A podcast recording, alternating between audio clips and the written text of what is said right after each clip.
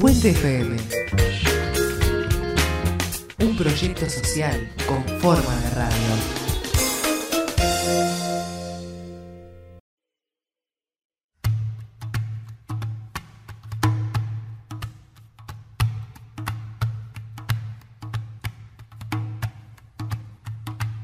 Frecuencia Tejana realiza un ciclo de podcast sobre el proyecto de ley de urgente consideración. El ciclo lo pensamos como un aporte a la discusión pública de un tema que consideramos fundamental y que va a incidir en nuestra cotidianeidad y en la de nuestros barrios. Marco general, comunicación, educación y adolescencias y seguridad son los ejes que elegimos para conversar. Comenzamos por el marco general creyendo que es una buena posibilidad para comprender y sacar conclusiones de cuánto el proyecto de ley de urgente consideración puede influir en las vidas de cada uno y en cada uno de nosotros, en los espacios que frecuentamos y en las formas de relacionarnos entre todos y todas.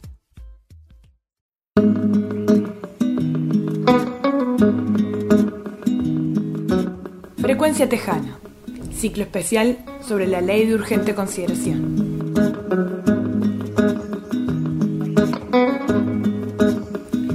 Programa de hoy charlamos con Gustavo Buquet sobre el impacto de la LUC en la conformación del Estado y la economía. Buquet es economista, máster en economía industrial y doctor en comunicación.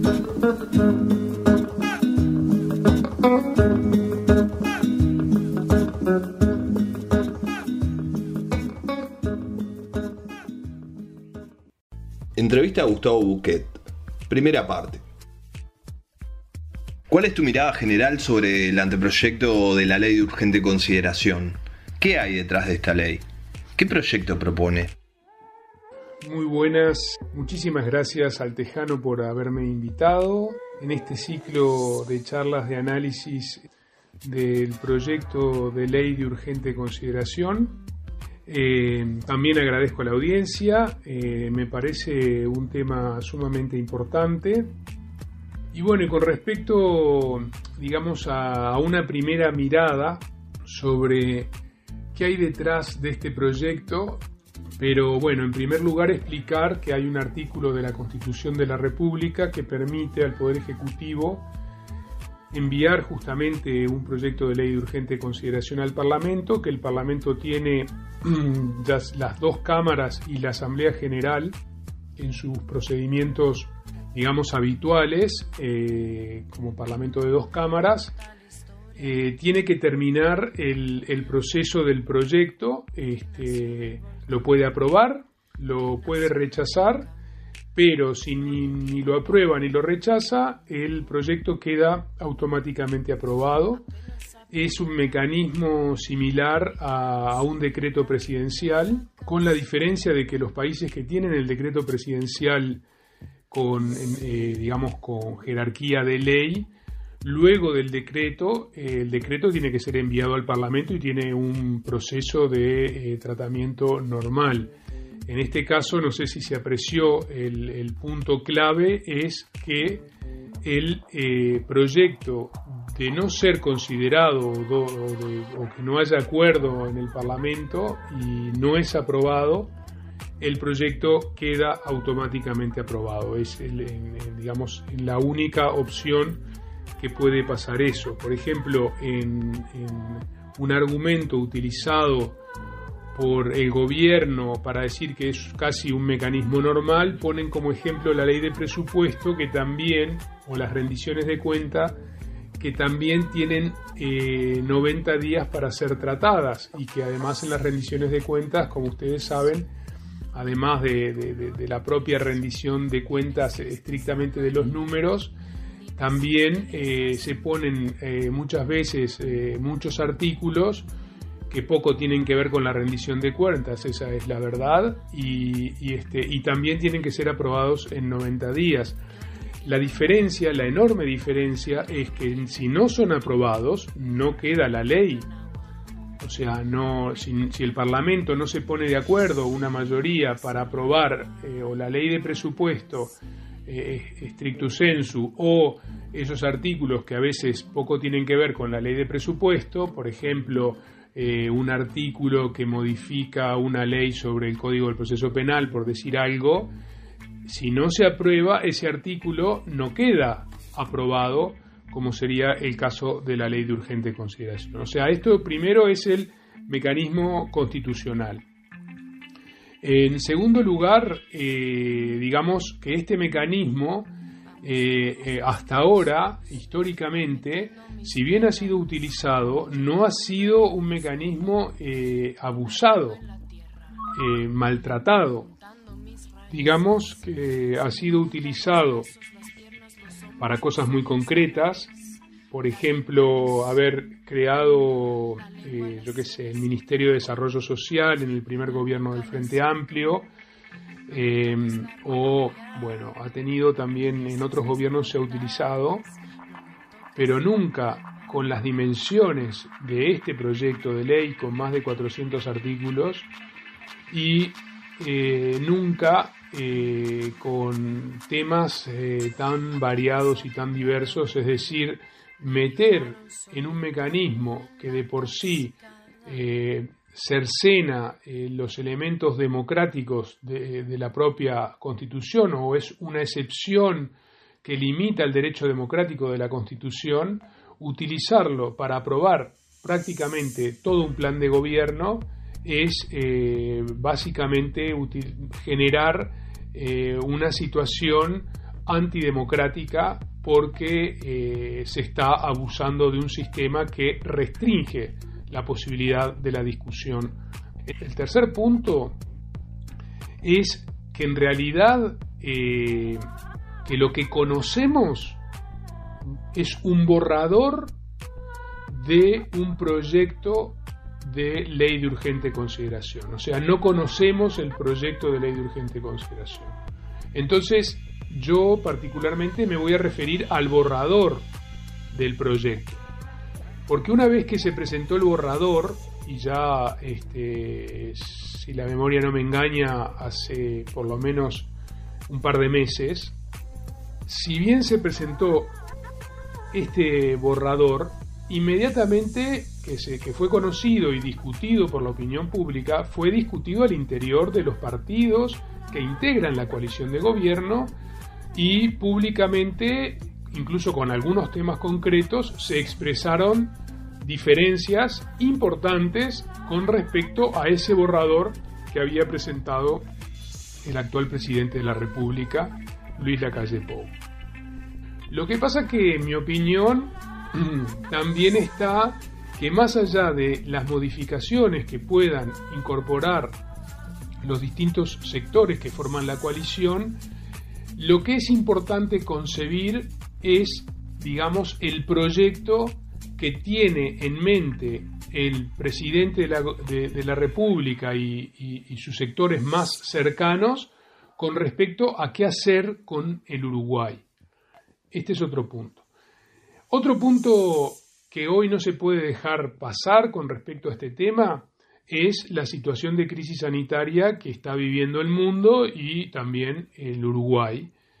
Eh, y por lo tanto, en esta situación de cuarentena genera, digamos, una situación de gran incertidumbre en relación a la eh, planificación política relativo a lo que va a ser este proyecto de ley de urgente consideración.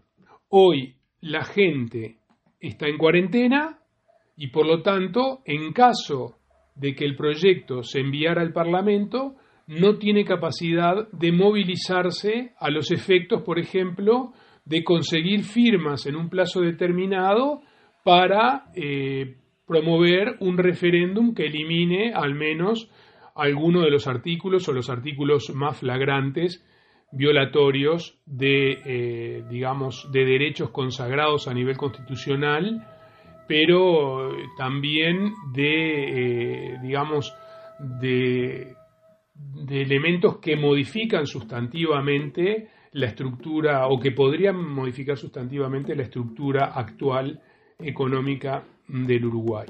Decía hoy que es eh, lunes 6 de abril eh, el sábado 4 de abril, el actual ministro del Interior, el doctor Larrañaga, declaró que es muy importante enviar de manera expeditiva el proyecto de ley de urgente consideración. Entonces, eh, realmente esto genera una situación de división eh, en el momento en que el país eh, necesita unidad para afrontar una crisis que al menos Uruguay no había tenido en muchísimas décadas y por lo tanto es esa actitud que espero que no sea seguida por el gobierno es prácticamente este, una, una provocación, es decir, en un momento en donde la gente no puede salir a manifestar su opinión en relación, no hay derecho a reunión, los sindicatos no pueden hacer huelga, no hay posibilidades, digamos, no están los derechos constitucionales garantizados para que se pueda eh, trabajar en contra de un proyecto de estas características, eh, prácticamente podría ser comparable a una especie de ruptura de pacto democrático que viven hoy los partidos políticos y las instituciones en el Uruguay. Planteas una relación constante en la propuesta entre un modelo neoliberal y un Estado represivo. ¿En dónde y cómo se manifiesta esta relación? El análisis que yo he hecho de este proyecto se centra en dos bloques de artículos. O sea, por ejemplo, eh, yo, en, la perspectiva que trabajé el proyecto de ley, no hablé, no profundicé en relación a la educación o no profundicé en relación a la vivienda o no profundicé en relación a los cambios en el Código de Proceso Penal. ¿Esto por qué? ¿Porque no sean importantes estos cambios? No, en absoluto, porque me pareció que esos cambios estaban siendo tratados por eh, personas, eh, digamos, especializadas en la materia, por los sindicatos de los sectores y por lo tanto no era, digamos, un aporte particular desde mi perspectiva. O sea, yo lo que me planteé es eh, trabajar el proyecto desde su concepción económica y su concepción represiva. No porque, bueno, yo soy, yo soy economista, no, no, no es que sea especialista en, represión, pero tampoco hay que ser especialista en, eh, digamos, eh, los, los, modelos de utilización de los aparatos represivos del Estado para ver que eh, un proyecto, la implementación de un proyecto determinado que cercena derechos de las personas eh, sociales y económicos, tiene que ir acompañado de un conjunto de medidas que permitan reprimir manifestaciones populares que puedan salir en defensa de esos derechos ya, ya conquistados. Bueno, esta es una pregunta concreta que se me hace, ¿no? Eh, un modelo liberal y un Estado represivo. ¿En dónde y cómo se manifiesta esta relación? Primero, eh, vamos a plantear que esta relación no es una cuestión exclusivamente de la LUC, sino que son eh, elementos sustantivos que hacen a la conformación de los estados autoritarios en la historia de América Latina. Es decir, siempre que hubo un estado autoritario en América Latina, digamos con las características de una dictadura que no, que no sea eh, digamos, o sea, hablando de las dictaduras más bien clásicas, como la dictadura de Pinochet en Chile, como la dictadura eh, de Galtieri en Argentina, como la dictadura militar en el Uruguay o la llamada dictadura cívico-militar en Uruguay o la dictadura brasileña, son dictaduras que lo que hacen, lo primero que hacen es prohibir, digamos, derechos consagrados en la Constitución como la democracia en primer lugar y con ella la existencia de los partidos políticos, la posibilidad de la libertad de expresión, la posibilidad de la existencia de se prohíbe la existencia de los sindicatos y la, las manifestaciones, es decir, ataca directamente al movimiento popular o lo que se denomina el movimiento popular de manera tal de poder implementar un modelo económico. O sea, ¿para qué prohíbe a los sindicatos una dictadura? ¿Para qué prohíbe las manifestaciones de los partidos políticos, sobre todo los partidos políticos de izquierda, una dictadura? Y bueno, para imponer un modelo que sustantivamente reduce los derechos de los trabajadores. ¿Para qué reduce los derechos de los trabajadores? ¿Cuál es la variable de ajuste de los derechos de los trabajadores? Y la variable de ajuste, de forma directa o indirecta, es el salario.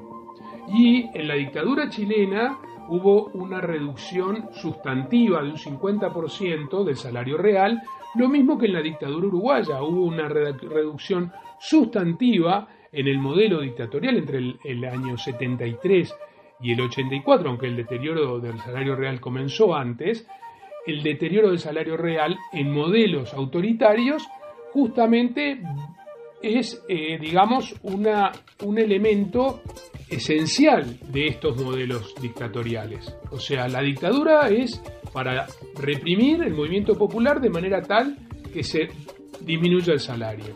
¿Para qué disminuir el salario? Para aumentar la tasa de ganancia, para concentrar los ingresos y concentrar el capital, concentrar la riqueza.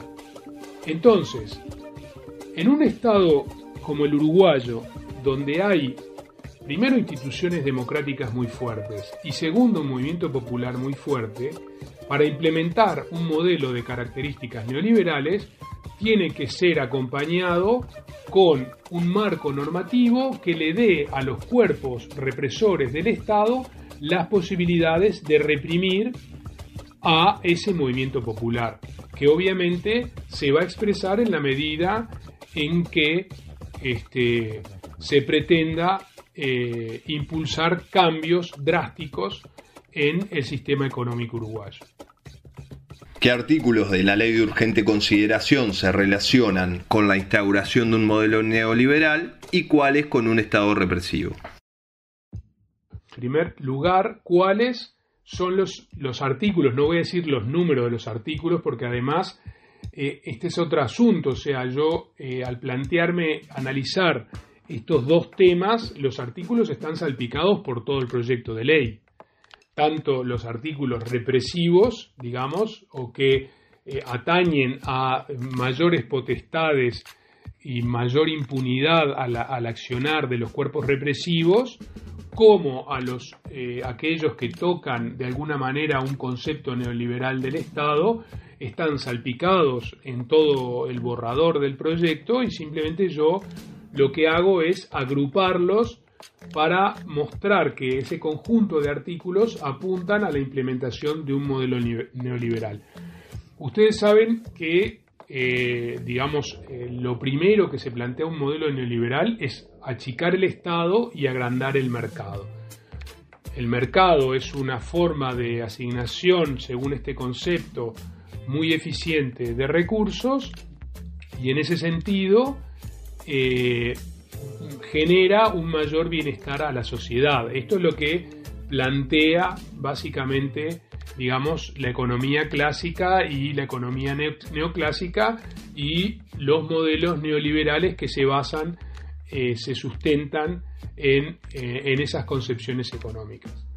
Entonces, achicar el Estado, por ejemplo, o sea, es inconcebible para un Estado eh, neoliberal tener empresas públicas.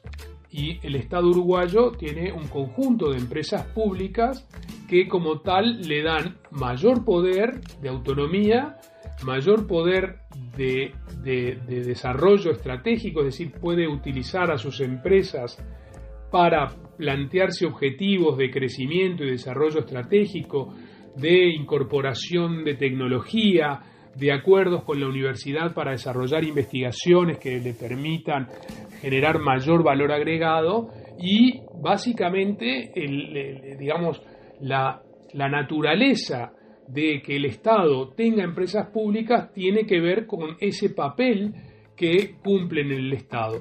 Por supuesto que tiene otros eh, papeles muy importantes, otros eh, eh, objetivos importantes como brindar las posibilidades de la universalidad de las prestaciones de los servicios. Y todas las empresas públicas uruguayas cumplen con esa universalidad. Basta ver el aporte, por ejemplo, de la empresa de telecomunicaciones Antel eh, en el soporte que le da en, Internet al plan Ceibal por, o a las escuelas primarias o a las plazas públicas, por poner un ejemplo. O cómo llega ANCAP con el mismo precio desde Montevideo hasta los departamentos eh, más al norte y más alejados del país o cómo eh, el, digamos, el establecimiento rural paga una factura igual que la que paga un ciudadano en Montevideo.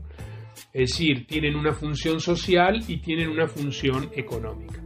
Bueno, el proyecto de ley de urgente, el, borrador que planteó el, actual presidente, plantea dos cosas importantes en relación a las empresas públicas. En primer lugar, plantea la privatización, digamos, la libre, el artículo está planteado como la libre importación de combustible. Eso eh, rápidamente llevaría a, o a la asociación de ANCAP con una empresa multinacional o a eh, la venta, la privatización de ANCAP o directamente a su quiebre. Eh, por razones muy sencillas, porque no cualquiera puede importar combustible, sería una empresa multinacional, esa empresa multinacional tendría ventajas muy claras con respecto a ANCAP, y podría rápidamente generarle eh, grandes dificultades de funcionamiento. Eh, quizás el razonamiento es muy sencillo, habría que profundizar, creo que no, no es el caso, pero eh, detrás de un artículo que establece la libre importación de combustible o de crudo incluso, claramente se encuentra un concepto de que la empresa pública no es un elemento estratégico para el Estado y que su competencia en, en realidad lo que va a traer es una baja del precio del combustible y una asignación más eficiente de recursos, como había planteado antes en términos generales. Esa sería la concepción de ellos. Bueno, ustedes saben que cuando se planteó eh, en varias oportunidades la, eh, eh, leyes concretas de privatización de empresas públicas, hubo, se realizaron plebiscitos donde eh, la mayoría de los uruguayos se expresaron a favor de mantener las empresas dentro del Estado. Esto es posible, una vez que ya se hayan expresado los uruguayos de esta manera, meterlo en una ley de urgente consideración. Este es un problema. Este, pero lo traigo como el, primer elemento de reducción del Estado y de concepto neoliberal. En segundo lugar, digamos, ya los, los, propios programas lo incluían, los programas del Partido Nacional y del Partido Colorado, ellos quieren, digamos, una libertad de competencia en la fibra óptica. Ustedes saben que eh, la fibra óptica no está reservada como monopolio en la Carta Orgánica de Antel, pero por la vía de los hechos, eh, digamos, el gobierno del Frente Amplio ha mantenido el monopolio en la fibra óptica.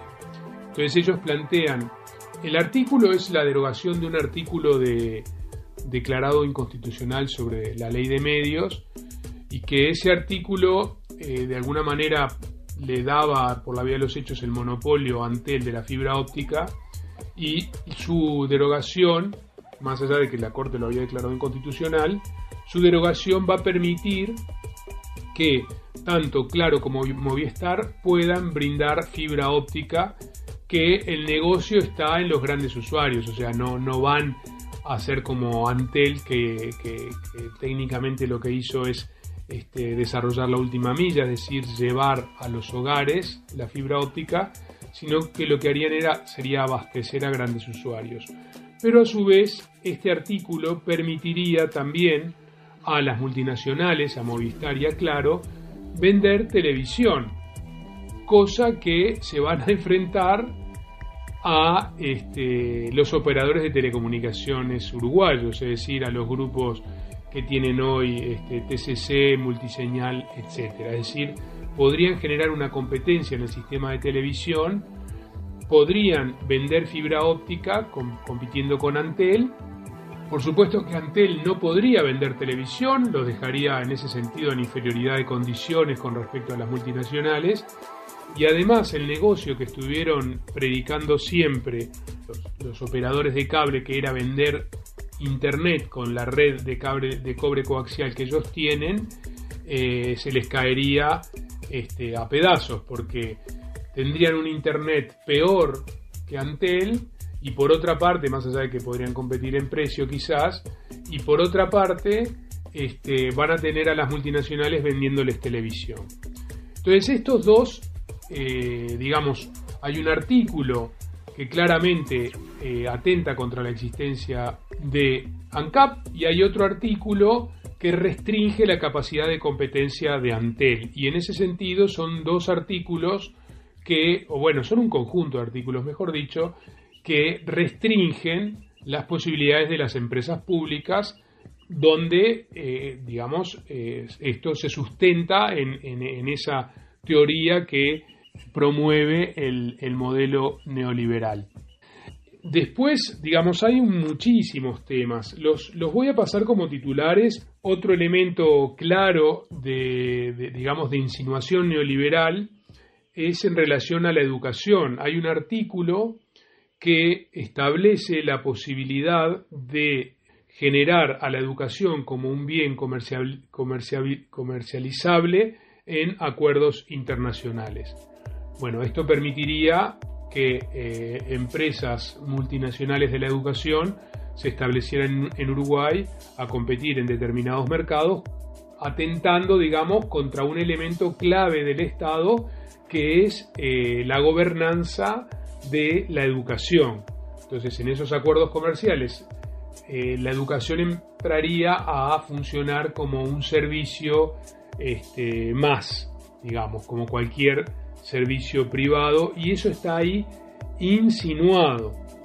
Después al sistema público nacional le quitan la palabra público, es más bien en relación a la, a la educación, ¿no? Es más bien hay una cuestión, un acto simbólico porque además ellos integran a los eh, representantes de la educación privada en el organismo nacional de educación y eh, naturalmente le están dando como eh, una mayor importancia a la educación privada que lo que se le daba antes, cosa que de alguna manera también va a ese mismo sentido. Luego, eh, en relación al MIDES, por ejemplo, hay un artículo, digamos, cuando fue creado el, MIDES como ministerio, como objetivo, tenía la misión de eliminar la pobreza y, la, eh, y actuar eh, producto de la emergencia social y quitan esas palabras, ¿no? Como si el MIDES pasara a ser otra cosa, que bueno, eso ya también se está viendo, es decir, hay una concepción de que no es un problema estructural la pobreza, sino que es una cuestión de, eh, de, desarrollo individual, de motivación individual y en todo caso las personas que no puedan desarrollarse por sus problemas individuales, hay una concepción de asistencialismo, vendría a ser de, asistencialismo. Es claro con respecto a la cuenta que se creó eh, en relación al coronavirus, o sea, eh, la política para llevar adelante, para implementar en esta crisis sanitaria es una responsabilidad enorme del Estado. ¿Qué hicieron? Crearon una cuenta como si fuera, perdón, eh, este, la ironía, como si el Estado fuera la Teletón. O sea, a ver quién dona a la cuenta del Estado. Y no es así. Entonces el MIDES, volviendo al MIDES, esta, digamos, este ejercicio asistencialista de las políticas públicas dirigidas a, la inclusión y a la eliminación de la pobreza eh, son tratadas como eh, asistencialismo. Tiene también una mención a la inclusión financiera, es una cosa que estando, eh, digamos, los partidos de la coalición en la oposición siempre estuvieron en contra de la inclusión financiera, y la inclusión financiera, los artículos que ellos eliminan, van a volver a permitir la reducción de los sueldos, ¿no? porque se puede pagar en negro, por lo tanto no se, debe, no se puede cumplir el, el laudo en los sectores más vulnerables, por ejemplo en las empleadas domésticas. Luego hay claramente una incitación a eh, eludir los aportes a la previsión social, porque si los sueldos, no hay un registro de los sueldos a nivel financiero, entonces eh, las personas van a poder eh, aportar, los, los patrones van a poder aportar lo que, digamos, no necesariamente por lo que es el sueldo o quizás ni siquiera aportar. Y hay otros artículos que, que, son de la misma categoría o peores donde se puede hacer cualquier tipo de negocio en, efectivo. Por lo tanto, eh, llamando nuevamente a, los profesionales en particular que estaba prohibido hacer eh, evasión impositiva y negocios en negro. O sea, digamos, no todos los países neoliberales tienen este concepto eh, institucional, es decir, que el aumento de la tasa de ganancias sea a partir de la evasión fiscal y este, de, digamos, blanquear dinero de lugares oscuros. Pues seguramente Uruguay va a volver a las listas negras internacionales porque justamente estos cambios se habían hecho para que Uruguay saliera de las listas negras y se supiera que Uruguay no está como país eh, haciendo negocios con, eh, eh, digamos, el dinero que viene sin especificación de origen, es decir, dinero de actos básicamente delictivos como el narcotráfico, la corrupción, el, trata de personas, etcétera. Y bueno, y tiene un capítulo económico, digamos que puede ser conceptualmente más importante de todo lo que dije, donde el objetivo central del gobierno es reducir el déficit fiscal. Entonces, el déficit fiscal, ¿cómo se reduce? Bueno, con una concepción donde lo que debe de predominar es aumentar la tasa de rentabilidad de los capitales, porque ese es el objetivo, digamos, de un país competitivo, que es, es un país con bajos salarios, básicamente, con tasas de rentabilidad altas, y por lo tanto, este, si un país, si, este, si la implementación de este modelo implica eh, una reducción del déficit fiscal, no va a ser por el lado de aumentar los ingresos, no va a ser por el lado de aumentar los impuestos a los eh, ingresos de la renta de las empresas o del capital de, de, los sectores eh, con mayor riqueza del Uruguay, sino que va a ser achicar el Estado. ¿Cómo? Achicar las políticas sociales, disminuir los sueldos de los funcionarios públicos, que, como ustedes saben, ya hay ejemplos claros, digamos, de esta política que aparentemente es para contribuir un fondo, pero que también hay en, esta ley que se acaba de aprobar también hay como una disminución digamos, de la calidad del trabajo a nivel social de los funcionarios públicos, una división entre funcionario público, funcionario privado y claramente una señal de debilitamiento de lo que es el funcionario público, de lo que son sus sueldos y por lo tanto es una forma por la cual eh, van a atacar el déficit fiscal. Por supuesto, hagamos un paréntesis, estas políticas no han podido ser aplicadas, este, ni siquiera han podido ser, eh, eh, ni han podido comenzar a aplicarse por eh, la crisis sanitaria. Estamos en una discusión de otras características. O sea, este modelo ellos siguen ideológicamente intentando impulsarlo con señales concretas, pero naturalmente no han podido desplegarlo por la situación de, la crisis sanitaria. Pero bueno, la especificación de la disminución de un 3% del PIB, que, que aproximadamente son 1.500 millones de dólares, es un elemento importante que ellos se van a plantear poder llevar adelante. Hasta aquí la primera parte de la entrevista a Gustavo Buquet. El próximo miércoles 18.30 horas por el Puente FM escucharemos la segunda parte. Frecuencia Tejana, programa especial ante proyecto de ley de urgente consideración.